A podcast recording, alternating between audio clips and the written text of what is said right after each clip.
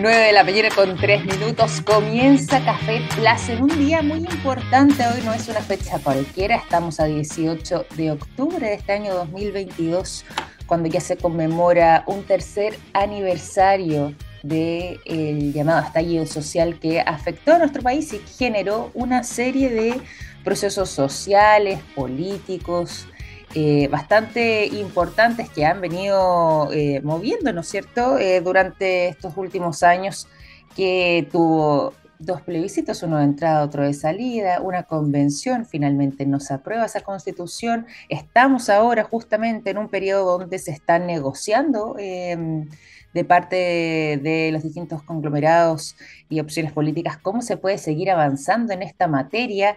Y bueno, eh, es importante destacar justamente que hoy no es un día cualquiera. Hay una serie de actos, em, una serie además de em, mensajes que se han estado divulgando durante las últimas horas y una serie de actos que se van a estar realizando durante esta jornada. Algunos son conmemoraciones eh, respecto a lo que ha estado pasando durante estos últimos años. Hay otros que se están enfocando también en lo que conversábamos recién, eh, cómo es que la vereda política no solamente se hace cargo de todo lo que ahí sucedió, sino que eh, mira hacia adelante pensando en futuro.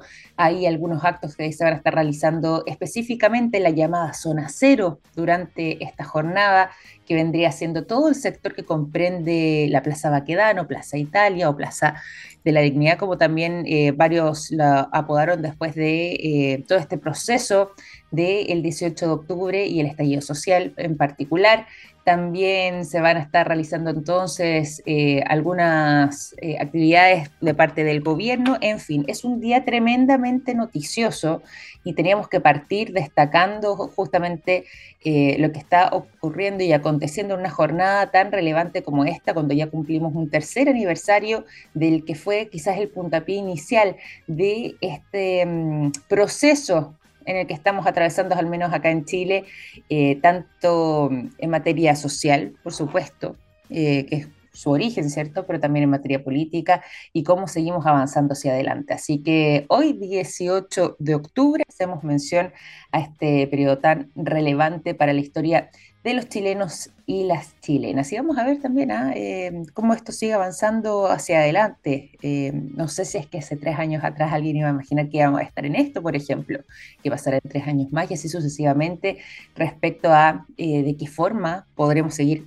avanzando y cómo es que nuestro país también comienza de alguna manera u otra a llegar a acuerdos para justamente construir el Chile que todos queremos. Y bueno, eh, más allá de eh, lo que se va a estar realizando hoy día, también vamos a tener un programa que eh, va a estar muy enfocado, por supuesto, en los temas que nos gustan. Fíjense que hay una novedad muy importante de parte del mundo de la medicina, que ya está dando la vuelta al mundo y que viene de la mano de nada más y nada menos que BioNTech. Ha hecho noticia durante también los últimos años, no tres años, quizás dos más o menos, con el tema de las vacunas, ¿cierto? Eh, a propósito del COVID-19 y ahora a propósito también de vacunas, es que eh, se está mm, barajando la posibilidad de crear una vacuna para tratar el cáncer. Se los dejo ahí, ¿ah? vamos a estar hablando de eso. ¿Existirá esa posibilidad? Y por supuesto de ser así, qué tipo de cáncer justamente podría tratarse por medio de vacunas. Bueno, el fundador de BioNTech cree que esto podría ser una realidad y vamos a estar contándoles también sobre este tema. Está muy interesante, muy relevante, va a ser parte de la conversación del día de hoy. Además de eso, también hay algunas novedades eh, que vienen del sur de Chile, particularmente de la región de Aysén, que daría cuenta sobre eh, la antigüedad de las capillas de mármol, quienes han tenido la suerte de visitar ese lugar tan maravilloso, sumamente turístico, porque es realmente eh, una belleza digna de contemplar. Ojalá todos tengamos la posibilidad de visitarlo, aunque sea una vez en nuestra vida. No es fácil llegar, lógicamente, pero eh, realmente es deslumbrante. Y bueno, eh, hay información bastante atractiva respecto a la historia de estas capillas de mármol, como se les llama a estas formaciones naturales, y que, por supuesto, eh, vamos a estar contándole los detalles respecto a este libro que habría aparecido con eh, información respecto a las rocas que la conformarían. Les podemos estar entregando también detalles de aquello y además de eso, hoy día vamos a estar conversando durante eh, el próximo bloque junto a nuestro invitado sobre los ciberataques. Este tema es muy relevante pensando, por supuesto, en que cada vez estamos más expuestos o bien hemos sabido de eh, casos de mayor y mayor envergadura. No por nada afectó, por ejemplo, nuestras Fuerzas Armadas, hace poquito un ciberataque también al Poder Judicial, y esto no solamente ocurrió en Chile, también en otros países del continente, en Perú, en Costa Rica, en fin, de tanto en tanto nos enteramos de estos ciberataques, sabemos que se traspasa eh, hacia distintos grupos de hackers nuestra información personal, nuestras transacciones muchas veces em, y por supuesto nuestros datos y nos pone en una situación muy vulnerable. Pero ¿qué es lo que podemos hacer para protegernos ante eventuales ciberataques? Eh, fíjense que hay una plataforma bastante innovadora de alerta que nos permitiría estar informados en el momento en que algo así esté ocurriendo y por supuesto tomar todos los resguardos necesarios frente a esta necesidad. Por eso vamos a estar conversando durante esta mañana junto al gerente de operaciones y tecnología de Unio Seguros Generales, Patricio Vera, que nos va a estar entregando los detalles también de todo esto. Se nos viene un tremendo programa el día de hoy con muchísima información y eh, vamos a comenzar cortito, ¿ah? pero hay una teoría interesante, eh, cortito digo antes de irnos a la música, hay una teoría interesante que ya está rondando, que lo recoge además eh, distintos medios eh, importantes, como por ejemplo la BBC, que se acaba de mandar un verdadero reportaje frente a este tema, que mm, es bastante curioso, piensa a futuro, pero que podría convertirse en una realidad en aproximadamente unos cuantos millones de años más. ¿Se acuerdan cuando uno habla de Pangea y pensaba en toda eh, la Tierra disponible en nuestro planeta junta, reunida en una especie de gran y supercontinente y después esto se fue desplazando con el tiempo y ahora tenemos los cinco continentes que bien conocemos todos, ¿cierto? Bueno, existe la posibilidad de que nos volvamos a juntar gradualmente y de a poco. ¿Y quiénes serían los primeros en reunirse nuevamente? Bueno, fíjense que América con Asia.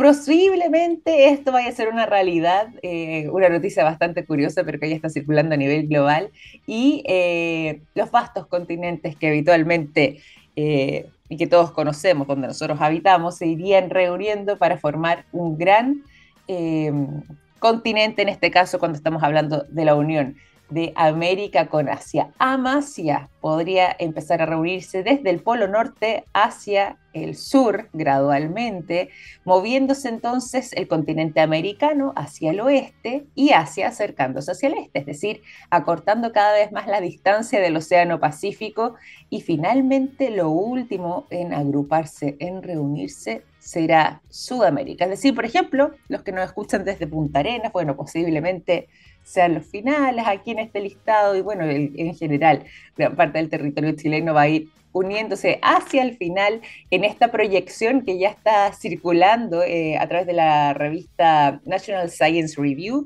que eh, ha sido un trabajo de larga investigación y que, como les contaba recién, lo han replicado gran cantidad de, de medios internacionales, porque es justamente una investigación eh, bastante larga que lideró Chuan Wang, que es el jefe del Grupo de Investigación de Dinámica de la Tierra de Curtin y de la Escuela de las Ciencias Planetarias y de la Tierra, donde además después se hizo esta publicación en la revista científica y que daría cuenta de que eh, con un enfriamiento secular del manto de la Tierra, la fuerza general de los océanos se volvería más débil y eso haría que el océano Pacífico se reduzca lo suficiente como para que su tamaño, tal como lo conocemos ahora, sea bastante más pequeño y de esta forma crecería, aumentaría el volumen del océano Atlántico y el océano Índico para que, eh, reducido el océano Pacífico, se puedan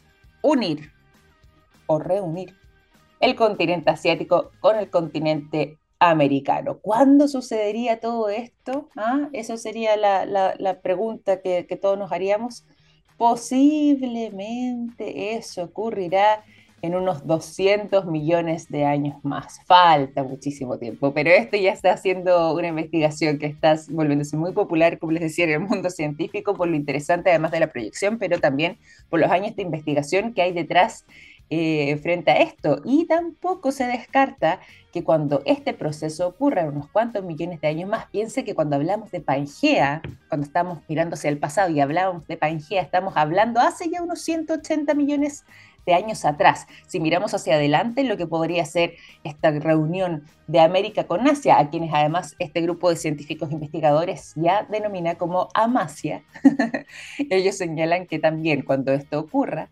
Australia terminará colisionando con Asia, inicialmente con Asia, y luego se va a conectar al resto del continente americano y ese va a ser el momento exacto en que desaparezca el Océano Pacífico, como les decía ya, en una proyección que se hace para unos 200 millones de años más. Muy tenía esta investigación, está muy interesante eh, para que la puedan revisar. Se los dejo entonces. Hay muchos medios de comunicación eh, de los principales del mundo que ya están recogiendo todo esto, pero si no, quien hace la publicación exacta de lo que fue esta investigación del grupo de investigación de dinámica de la Tierra de Curtin y la Escuela de Ciencias Planetarias y de la Tierra está publicado en National Science Review para que puedan revisarlo. Y eso a las 9.16, tenemos que seguir avanzando acá en el programa. Los dejo con esa información para irnos directamente a la música. Quiero dejarlos con el sonido de Black Keys con la canción Mind Eraser, que suena a continuación y a la vuelta tendremos conversación respecto a qué manera podemos protegernos de los ciberataques.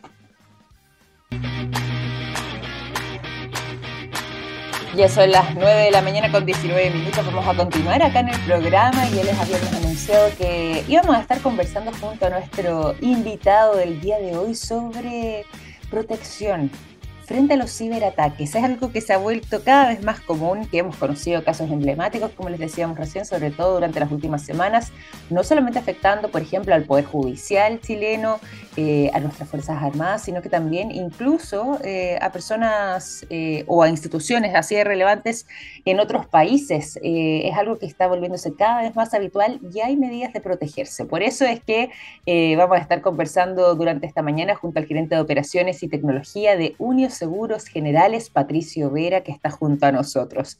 ¿Cómo estás, Patricio? Bienvenido a Café Plazo. Muy buenos días. Hola, ¿qué tal? ¿Cómo están? Muy bien, muchísimas gracias por acompañarnos, sobre todo frente a este tema tan sensible, tan importante y que además nos preocupa muchísimo, a ver de qué forma también podemos ir tomando con tiempo medidas que nos permitan protegernos. Pero antes de que vayamos ahí al detalle, te quiero pedir si nos puedes contar de Unio, cómo es que eh, crece o cómo es que se forma eh, esta empresa y justamente qué es lo que hay detrás frente a este tipo de iniciativas. Mira, la verdad, Unio es una empresa de seguros generales eh, con capitales chilenos.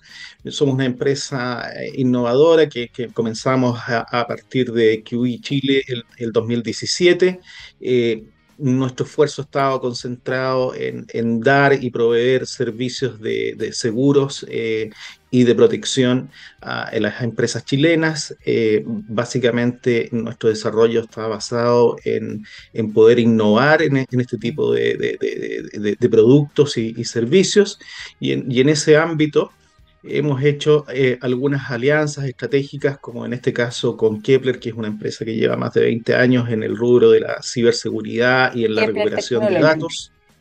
Eh, exacto.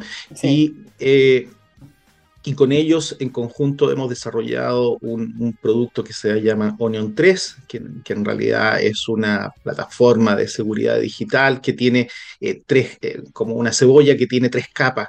Y en esas tres capas, la primera capa es poder hacer una, especie de assessment o, de, o de verificación eh, de, cómo está la seguridad en cada una de las empresas y esto está enfocado principalmente a pymes.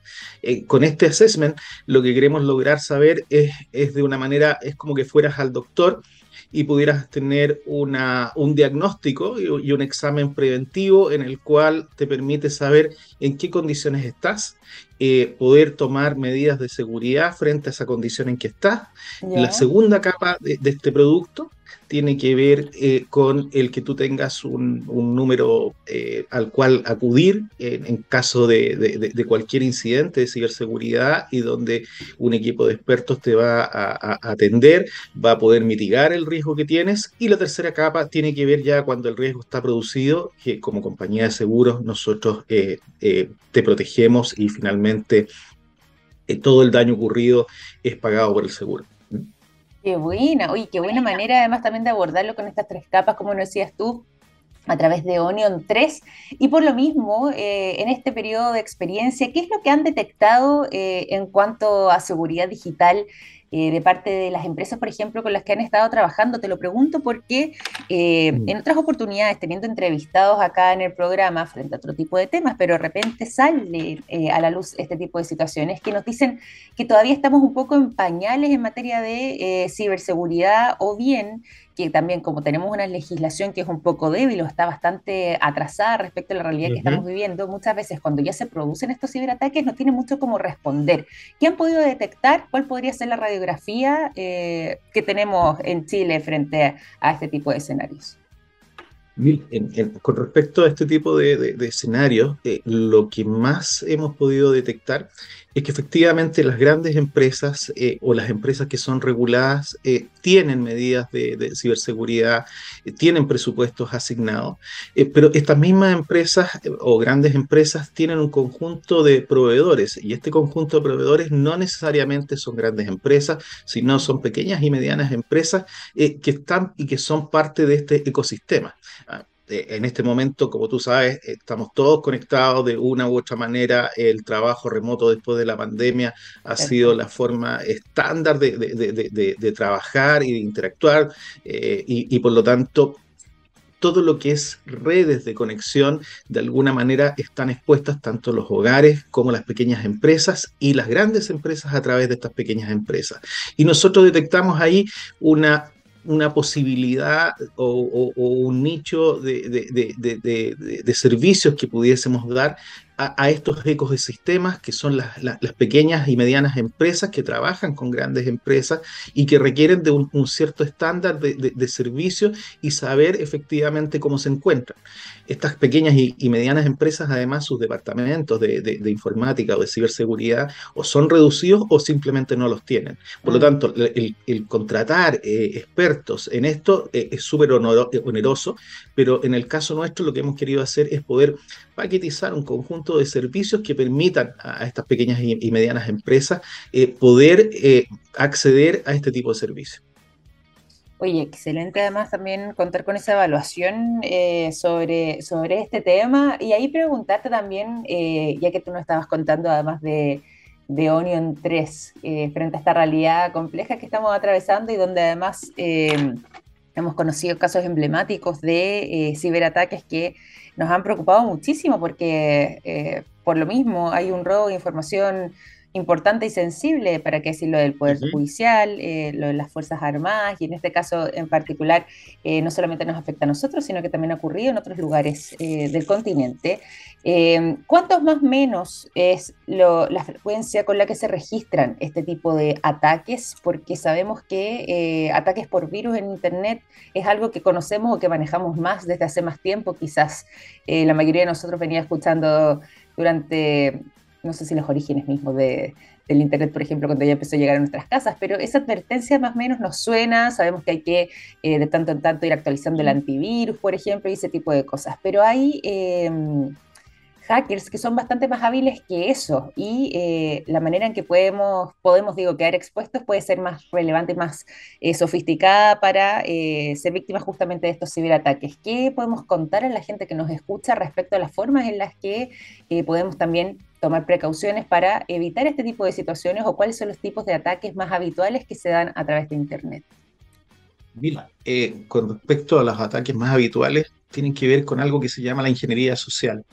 Debemos recibir nosotros como país aproximadamente, no sé, unos 25.000 ataques por virus de Internet diariamente. Deben haber unos 50 millones de ataques a los cortafuegos, eh, que son los firewall, y 10.000 infecciones a dispositivos. Y esto son estadísticas que, que van avanzando en tiempo real, pero pero básicamente es la ingeniería social, es cuando uno recibe un correo de alguien extraño o recibe un SMS donde te dicen eh, que su cuenta, si usted no pincha acá, su cuenta eh, va a ser bloqueada y, y, dicen que es del banco XXX y tú pinchas y efectivamente vas a llegar al banco XX, a una página que es igual a la de tu banco, tú no te vas a dar cuenta, salvo en, en, algo que ya es un poquito más específico, que es la URL, que es la dirección que aparece arriba, y tú lo que vas a hacer es, seguir las instrucciones de eso y vas a cambiar eh, la, cuenta, por ejemplo, o tu password. Y con eso en ese momento tú estás entregando todos tus datos a un ciberdelincuente.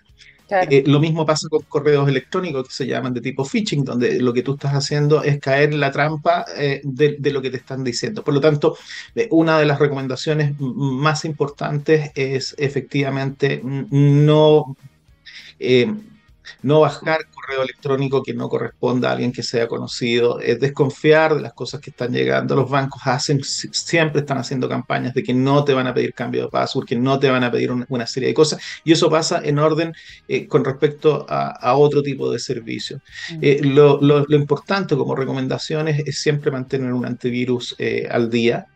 a veces ya no basta siquiera con un antivirus, sino tener un conjunto de medidas que también te permitan mitigar riesgo eh, frente a un, a un ransomware, por ejemplo, que es, es cuando eh, un ciberdelincuente eh, lo que hace es que a través de uno de estos correos electrónicos de phishing o, o, a través de un SMS captura tus datos y te los encripta y te pide el pago de, de bitcoins por recuperar tu data. Ahí tienes dos alternativas, o le pagas al ciberdelincuente o estás preparado con, con antelación para poder tener un respaldo eh, de esa información que es relevante. Muchas veces el activo de la información y sobre todo con los tiempos eh, eh, que van, ha ido avanzando, te vas a encontrar que efectivamente la información que tú tienes en tu, en tu computador es, mucho más valiosa que cualquier cosa. Y ese, ese valor es lo que necesitamos proteger. Y para eso este tipo de, de productos y servicios con los que estamos nosotros desarrollando, lo que te permite es, tener en este primer assessment un, darte cuenta si tú efectivamente tienes los respaldos de la información, tienes clasificada esa información, cuentas con las medidas de ciberseguridad como un cortafuego, como antivirus eh, al día, cuentas con los parches en tus sistemas operativos también al día, que eso significa que eh, en estas máquinas que nos conectamos, que son nuestros computadores, todo el tiempo hay una forma eh, de configurarlas para que se estén actualizando y se estén actualizando con las últimas eh, hotfix. Eh, que son estos hotfix? Son pequeños parches de seguridad que descubren los mismos fabricantes que hay hoyos de seguridad y, esto es como una especie de competencia que está todo el tiempo el, el, el, ciberdelincuente tratando de encontrar cuál es la brecha de seguridad y el fabricante protegiendo esa brecha y es un constante avance y, y nosotros como usuarios no podemos estar ajenos a eso y tenemos que tener las actualizaciones correspondientes. Bueno, completamente, y por algo está más este producto que estamos conversando también eh, a través de Onion, eh, Onion por la cebolla, para quienes nos escuchan, Onion 3. Eh, y quería preguntarte ahí respecto a lo que ocurre una vez que ya, por ejemplo, se detecta el ciberataque, se contactan eh, por medio de una llamada, es verdad, eh, que están, por ejemplo, en este caso, a la empresa en cuestión. Vamos a poner empresa X. Si empresa X recibiera un ciberataque, recibe entonces una llamada, un llamado telefónico avisándoles o alertándoles de que están sufriendo un ciberataque, ¿cierto?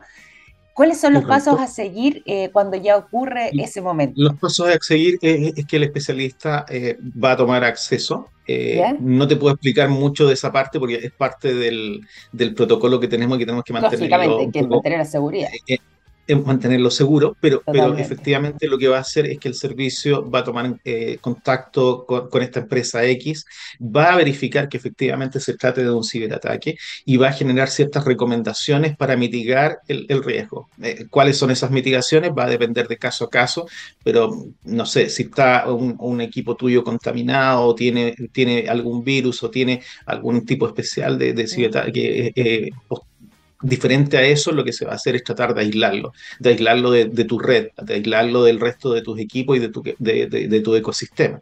Enseguida van a ver las recomendaciones para poder recuperar la información. Entonces, tiene dos etapas. Tiene una primera etapa que es controlar, si lo quieres mirar así como ah, haciendo, una, haciendo una analogía, eh, viene el equipo de bomberos, ¿verdad? Y lo primero que hace es, tratar de controlar el fuego. Entonces, eh, pareciera que está rompiendo más de lo que está, de, lo que está controlando, pero lo que está haciendo es, ¿cierto?, abrir y ventilar el fuego para que no, no siga esparciéndose, echarle agua y, apagarlo. Eso significa mitigar. En este caso, de alguna manera, e, el equipo de, de de detención lo que está haciendo en el fondo es detener la amenaza y una vez que se detiene la amenaza, bueno, ¿cómo eh, nos podemos volver a estar al aire o cómo podemos volver a tener la información que necesitamos? Y, por lo tanto te ayuda a través de eh, los respaldos eh, de, información que, que, tienen que estar en ciertos lugares, que el mismo assessment también te dice que lo que tienes que hacer es tomar esta información, recuperarte y puedas poder estar al día nuevamente. Qué bueno, y qué buena manera además de, operar. Lógicamente ahí nos vamos a quedar con eso que nos dijiste, que hay más detalles, está un poco más sofisticado en el sentido de que hay cosas que no podemos revelar aquí justamente para mantener la seguridad, pero qué buena forma también de, operar. Solamente para preguntarte, eh, ya que esto está enfocado en empresas, ¿hay alguna característica especial que tenga que tener un potencial cliente, alguien que nos está escuchando, que quizás tenga una pyme eh, o una empresa chiquitita que están comenzando, una startup, por ejemplo? Eh, o esto está enfocado en empresas más grandes? ¿Hay alguna característica en especial, algún sistema operativo con el que tengas que contar, por ejemplo, para poder acceder a esta plataforma? lo que, para poder eh, acceder a esta plataforma servicio, lo que tú eh, tienes que hacer es, ser una empresa pequeña y mediana. Eh, y por la definición de pequeña y mediana que se entiende que tiene que ver con el volumen de ventas. Eh, eso es para poder eh, estructurar un servicio que sea acorde a lo que estamos brindando en función del precio que estamos cobrando. y en función de eso, esa empresa no tiene que ser de, servicios de, de, utilidad, que son eh, empresas generadoras de electricidad o distribuidoras de electricidad o telefonía o aguas, a eso, a eso me, refiero con de, utilidades, eh, no ser una ONG, no ser eh, una empresa del rubro financiero regulado, es decir, eh, ser una pyme de retail, ser una pyme de cualquier otro tipo de rubros que no sean eso, esas son las únicas exclusiones que estamos haciendo en este momento. Perfecto, perfecto y clarísimo entonces. ¿Dónde podemos encontrar información sobre este producto? Tú puedes encontrar información en onion3.cl. Onion como cebolla, vuelvo a lo mismo acá, insiste, para quienes nos escuchan, para que les quede claro como cebolla en inglés, onion, tal cual, como nos decía además, eh, claro, como nos decías tú además al inicio, Patricio, de la conversación, onion como cebolla, porque acá hay tres capas, ¿cierto?, de trabajo. Entonces, por lo mismo, onion 3.cl la manera de acceder eh, a esta plataforma, contar con este servicio y por supuesto también eh, enterarse de qué manera puede ser aplicado entonces esto a sus empresas. Muy importante, eh, sobre todo en estos tiempos, contar con este tipo de, de respaldo, ¿cierto? Sí es, sí es. Muy bien, te quiero agradecer además Patricio por esta conversación, por contarnos eh, este producto innovador que están teniendo ustedes, muy eh, necesario en estos tiempos, en esta unión que han tenido entre ustedes, esta compañía de seguros como es Unio junto a Kepler Technology, haciendo este trabajo, entregando además eh, protección frente a este tipo de situaciones por las que nadie quiera pasar, pero que eh, también de alguna manera u otra, justamente en estos tiempos estamos expuestos con lado sofisticado que están los ciberataques hoy por hoy, ¿ah? así que se hace necesario poder contar también con este tipo de resguardos. Muchísimas gracias, Patricia. es. Gracias a usted. Un abrazo grande. Chao, chao. Igualmente, que estén muy bien. Chao, chao. Igualmente. Patricio Vera conversando junto a nosotros, gerente de operaciones y tecnología de Uniseguros Generales, eh, contándonos de qué manera podemos protegernos sobre, o frente más bien, a los ciberataques a través de esta plataforma, eh, plataforma de alerta Unio. Vamos a continuar acá en el programa, vamos a irnos a la música y los quiero dejar con el sonido de Dreamers. La canción Sweet Disaster es lo que suena a continuación. 9 de la mañana con 40 minutos continuamos en Café Plus. Nos vamos a las informaciones sobre todo el mundo de la medicina. Le habíamos anunciado esto cuando estábamos comenzando nuestro programa y que iba a ser unos temas de conversación respecto a em, la posibilidad de que exista o se esté creando más bien vacunas para tratar el cáncer. Así es, fíjense que fue una entrevista donde el fundador de BioNTech, Ugur Sahin, junto a su socia Oslem Turesi, aseguraron que han avanzado significativamente en un avance hacia esto y es más, tienen una fecha en la que situarían la posibilidad de que esto se vuelva una realidad y pueda ser eh, distribuido alrededor del mundo. Según el fundador de BioNTech, en aproximadamente unos seis años más podríamos comenzar a conocer vacunas para tratar el cáncer. Recordemos lo siguiente y pongámonos aquí un poco en orden para mm, em, entender bien los detalles de esta noticia. Fíjense que em, BioNTech, bien recordarán ustedes, además de hacer noticia por ser justamente uno de los responsables de las principales vacunas que se estuvieron distribuyendo a propósito del COVID-19,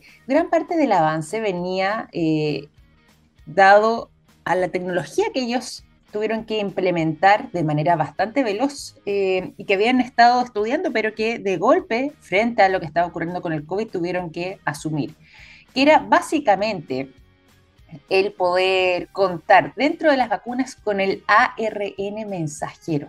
Y esto era una tecnología modular que en su momento eh, no estaba del todo madura quizás para eh, poder sacar a la luz, pero que tuvieron que acelerar de manera impresionante, literalmente de golpe, para eh, poder contar con justamente las vacunas de BioNTech de este laboratorio alemán que finalmente vieron la luz y que eh, fueron parte de las que se estuvieron distribuyendo Chile también para eh, prevenir el contagio con el COVID-19. Es justamente por medio de este tipo de tecnología modular, eh, por medio de la entrega del código genético a través de estas vacunas con ARN mensajero, donde se les indica además a las células cómo pueden eh, producir digo, la proteína del virus para justamente generar una respuesta inmune, que la vacuna que estarían desarrollando para tratar el cáncer podría ser justamente por medio del uso de esta misma tecnología.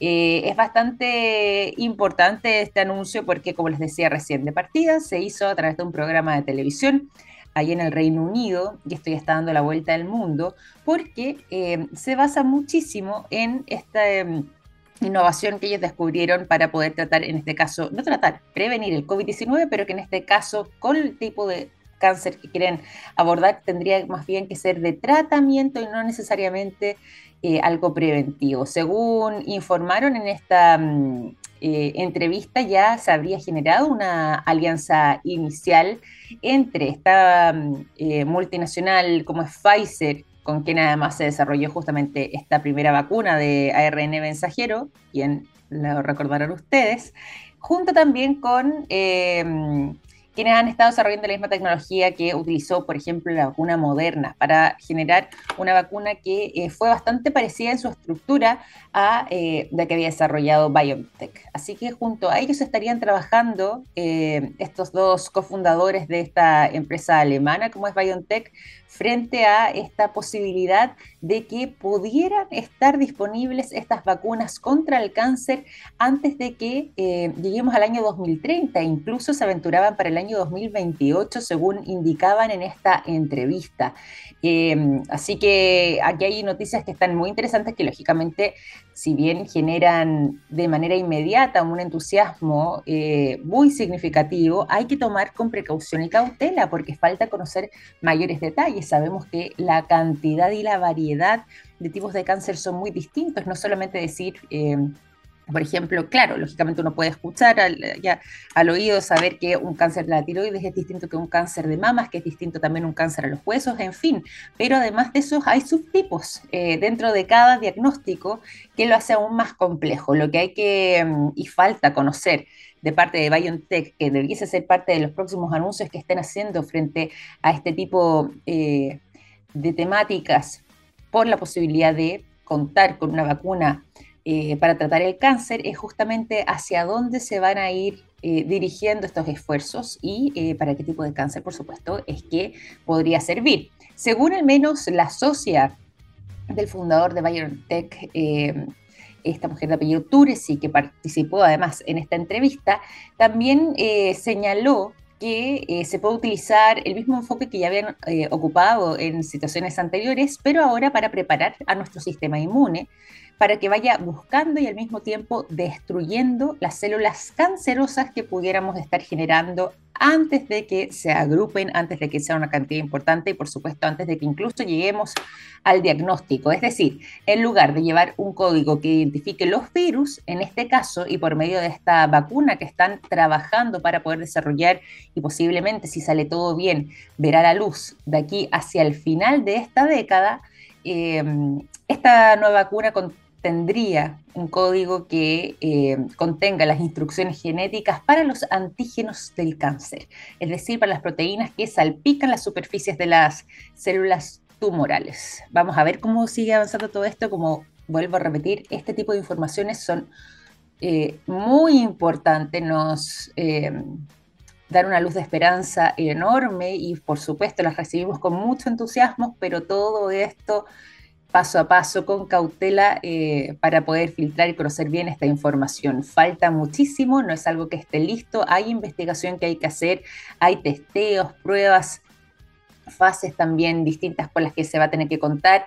Falta además eh, contar también con eh, la aprobación de las distintas entidades médicas, que son pasos posteriores para que esto pueda comenzar a ser distribuido. Así que al menos el titular está muy atractivo. Vamos a ver cómo durante los próximos meses y posiblemente quizás los próximos años, aunque no tan lejanos, esto podría comenzar a mm, tener una bajada atractiva y ser eh, una realidad, esperemos, de aquí hacia fines de esta década. Antes del año 2030, como pronostican entonces el fundador de BioNTech, junto a su socia, podríamos tener noticias respecto a vacunas contra mm, el cáncer, o más bien para tratar el cáncer, utilizando esta tecnología que había desarrollado BioNTech a través de eh, vacunas con el ARN mensajero contenido justamente este código genético que le dice a las células cómo protegerse, eh, de qué manera producir proteínas que puedan generar una respuesta inmune. Buenas noticias, pero hay que mirarlas con precaución y cautela. vamos a seguir acá en el programa cuando ya son las 9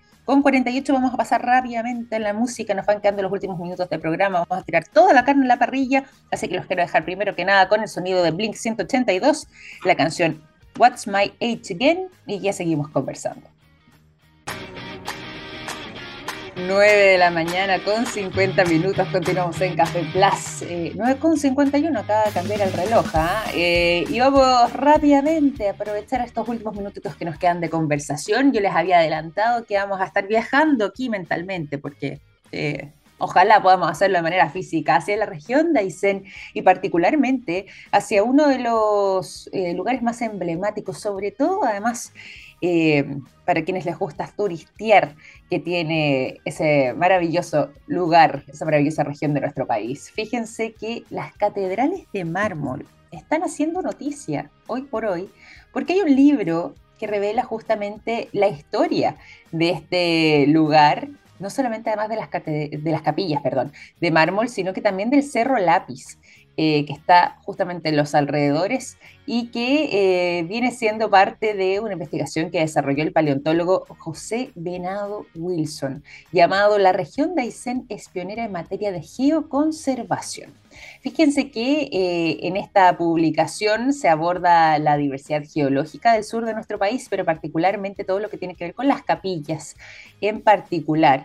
y por supuesto, además, eh, como les decía recién, lo que ocurre con el Cerro Lápiz, porque al parecer la historia, cuando se ponen acá eh, los geólogos a investigar eh, la formación de la Tierra, por supuesto, y además cómo es que se fueron generando estas estructuras, han podido determinar de que aproximadamente hace unos mil millones de años atrás se pudo generar la conformación de estos lugares, justamente de las capillas de mármol, y eh, al parecer con rocas que provendrían del Cerro Lápiz. Todo esto eh, viene siendo parte entonces de esta publicación y de este trabajo, como les contaba recién, de José Venado Wilson, que eh, se va adentrando en esta materia y que además logra generar este primer libro de geositios de la región de Aysén, uno de los lugares más aislados de nuestro país, pero también con una geografía y una geología muy eh, atractivos, pero que además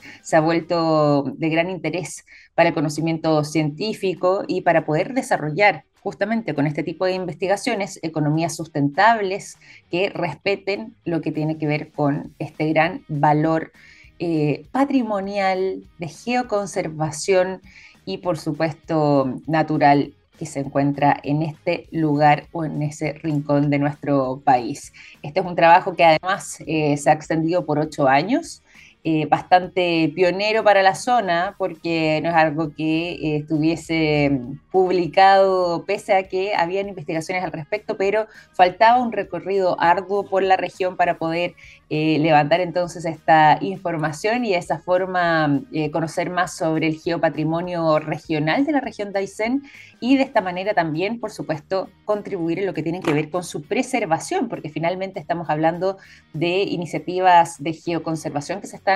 desarrollando en la zona y que vendrían siendo muy relevantes para poder resguardar estos lugares, como por ejemplo los restos fósiles que se han encontrado ahí, conocer mucho más sobre la identidad justamente de esos habitantes eh, iniciales de esas tierras y por supuesto también ver de qué manera podemos ir gestionando este patrimonio. Así que toda esa información y para conocer más detalles respecto a lo que ha sido esta publicación y el trabajo que hay detrás. Eh, respecto a la historia de las capillas de mármol y por supuesto además de el Cerro Lápiz, lo pueden encontrar en la región de Aysén, es pionera en materia de geoconservación, publicación escrita por el paleontólogo José Venado Wilson. Ya son las 9 de la mañana con 55 minutos. Vamos a ir finalizando con esta información, este capítulo de Café Plus. Les quiero agradecer por acompañarnos el día de hoy, revisando información muy variopinta de esta oportunidad, pero en esta jornada entonces de día martes 18 de octubre. Y los quiero dejar invitados por lo mismo, a seguir en sintonía, sigan en compañía de la ciencia del futuro junto a Daniel Silva, que está por comenzar en algunos minutos más. Y por supuesto, no se despeguen de la TX Plus, txplus.com, nuestro sitio web, para que sigan escuchando, por supuesto, toda la programación que tenemos preparada para ustedes durante el día de hoy. Un abrazo grande, que tengan un excelente día martes y nos reencontramos mañana a las 9 de la mañana compartiendo un buen café en Café Plus. Que estén muy bien. Chao, chao.